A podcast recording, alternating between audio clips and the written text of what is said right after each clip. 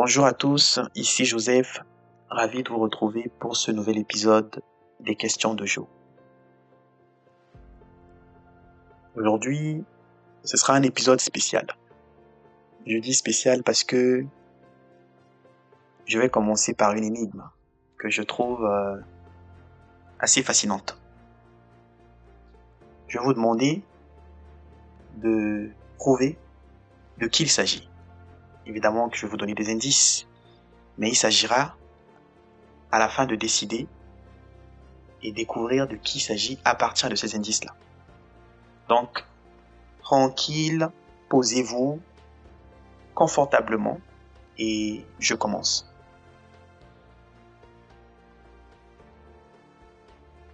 Même avant sa naissance, on savait qu'il serait quelqu'un de spécial.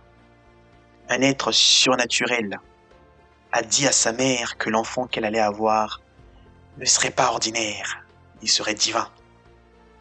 Il est né de manière miraculeuse et est devenu un jeune homme extraordinairement précoce. Devenu adulte, il quitte sa maison pour aller prêcher, encourageant ses auditeurs à vivre pour le spirituel plutôt que le matériel. Déjà, je pense qu'avec ces quelques indices, vous commencez déjà à vous dire euh, ouais, on sait de qui il s'agit, mais c'est pas encore fini. D'autres indices encore. Il a rassemblé autour de lui des disciples. Ils ont cru que ses enseignements étaient inspirés par Dieu, en partie parce que lui-même était divin. Il a prouvé en faisant des miracles, guérissant les malades, chassant les démons et en ressuscitant les morts. Mais à la fin de sa vie, il s'est heurté à l'opposition et ses ennemis l'ont livré aux autorités romaines pour être jugé. Cependant, même après avoir quitté ce monde, il est revenu rencontrer ses disciples pour les persuader qu'il n'est pas vraiment mort, mais qu'il vit dans le royaume céleste. Plus tard, certains de ses disciples ont écrit des livres sur lui. Voilà, voilà, voilà. Les indices sont terminés. Tranquille maintenant, dites-moi de qui il s'agit.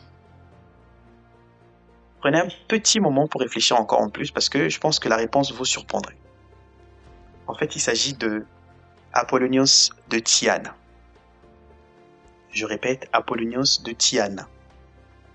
Je sais que la plupart, à cause de la similitude frappante de certains faits, ont probablement pensé à Jésus de Nazareth.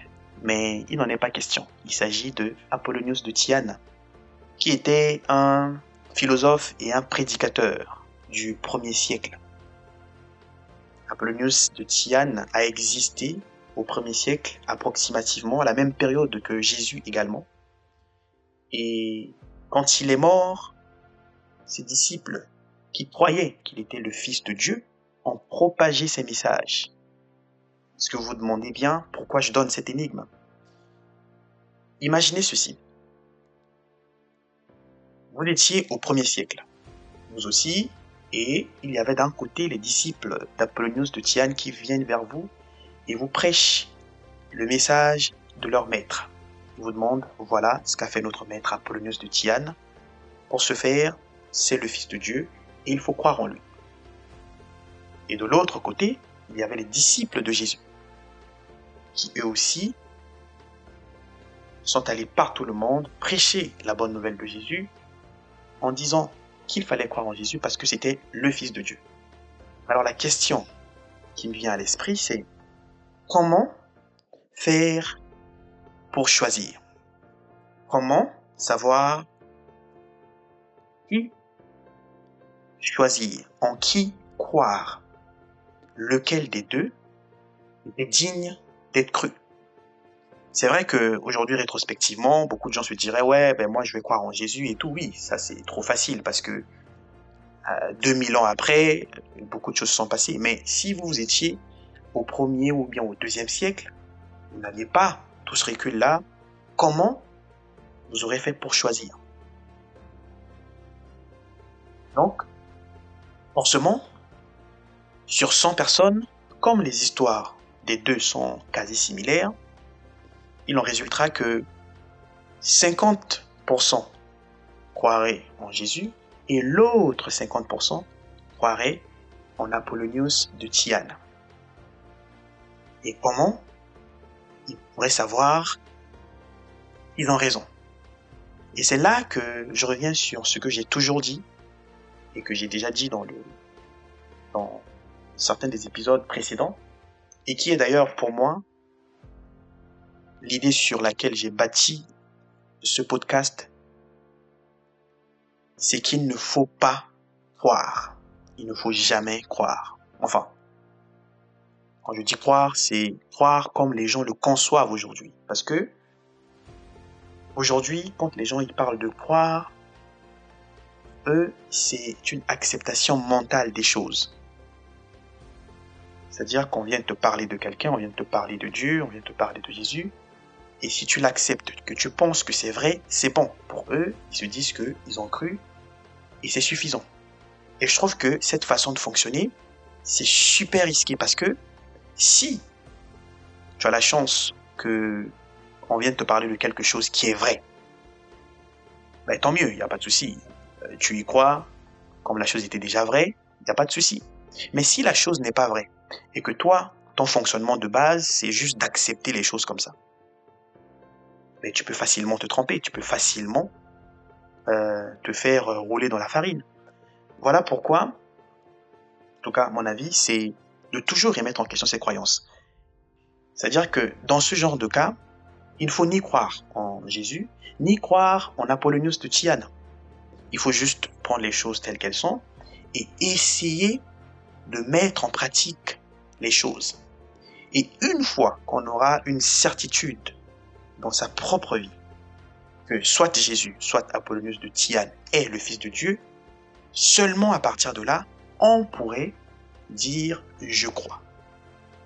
Et d'ailleurs, je pense que Jésus, quand il demandait aux gens de croire en lui, il ne, il ne pensait pas du tout à l'acceptation mentale. Il ne voulait pas simplement que les gens acceptent les choses comme ça. Il voulait que les gens aient une attitude proactive, qu'ils pratiquent les choses. Et s'ils pratiquent, normalement, il y a une conséquence qui se produit. Il y a des fruits qui sont censés se produire une fois que l'on a cru. Parce que dans Marc 16, verset 17, Jésus lui-même, il a dit, Voici les miracles qui accompagneront ceux qui auront cru. Voici les miracles qui accompagneront ceux qui auront cru. C'est-à-dire que quand l'on croit vraiment, il ne s'agit pas simplement d'accepter les choses, et puis on est content, on se dit ouais c'est bon, on a cru, et puis on commence à vivre sa vie. Non. Quand on croit, les miracles, un certain nombre de miracles, sont censés nous accompagner.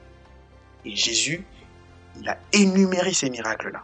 Et il a très bien fait, heureusement qu'il l'a fait, parce que sinon, les gens, ils auraient pu dire, ouais, euh, je me réveille le matin je suis content depuis que je crois, donc c'est un miracle. Non, Jésus, il a défini, c'était quoi ces miracles? Il a dit qu'il imposerait les mains sur les malades et les malades seront guéris, qu'il chasserait les démons, qu'il pourrait boire des breuvages mortels sans que rien de mal ne leur arrive, qu'il pourrait attraper les serpents et qu'ils parleront même de nouvelles langues. Donc il y a tout un tas de choses qui sont censées accompagner ceux qui croient. Quand on voit ça, pour moi c'est simple. Si quelqu'un prétend qu'il croit en Jésus et que ces miracles ne l'accompagnent pas, alors c'est que c'est pas une vraie croyance. C'est que ce n'est pas du tout une vraie croyance. C'est aussi simple que 1 plus 1 égale 2. Et je sais que là, je vois des, des mains qui se lèvent derrière, là, au fond de la classe, qui disent, moi, monsieur, moi, monsieur, moi, quand je prie, je parle en langue. Donc, c'est un des miracles que Jésus a énuméré. Ça veut dire que je crois. Non, je suis pas totalement sûr, puisque la faculté de parler les nouvelles langues dont Jésus a parlé dans les miracles qui sont censés accompagner ceux qui auront cru. Cette faculté s'appelle la xénoglossie. Mais le parler en langue que beaucoup de gens font aujourd'hui s'appelle la glossolalie. Ce n'est pas du tout la même chose. Mais bon, c'est pas le moment d'en parler. Je ferai un épisode euh, spécial où je rentrerai dans les détails pour expliquer ces deux phénomènes. Mais ce n'est pas fini. Jésus est trop intelligent. Il a dit si je donne un signe, peut-être que dans Jean 13, verset 35, il donne encore un autre signe pour reconnaître ceux qui ont cru, c'est-à-dire ses disciples. Il dit, en ceci tous connaîtront que vous êtes mes disciples, si vous avez de l'amour l'un pour l'autre. Donc voilà, d'un côté, quand l'on croit, il y a un certain nombre de miracles qui nous accompagnent. Et de l'autre, quand on croit toujours, on est censé avoir de l'amour comme un disciple de Christ. Alors, c'est simple. Il ne suffit pas simplement de se dire oui, je crois, mais plutôt se checker et de se dire est-ce que ces deux grands signes-là, moi je les produis? Si je les produis, c'est simple, je crois. Si je ne les produis pas, ben, je ne crois pas. Voilà. Aussi simple que ça. Et personnellement, c'est ce qui m'a poussé à adopter l'approche de remettre en question mes croyances. Parce que je me suis rendu compte que croire comme simplement penser les choses sont vraies, accepter les choses, ça ne produit pas les résultats. Il faut plus que ça. Et c'est justement l'objet des questions de jour. Vraiment merci beaucoup d'avoir suivi cet épisode. Prenez soin de vous et jusqu'à la prochaine fois mes amis. N'oubliez jamais de questionner, de chercher et de grandir. Peace.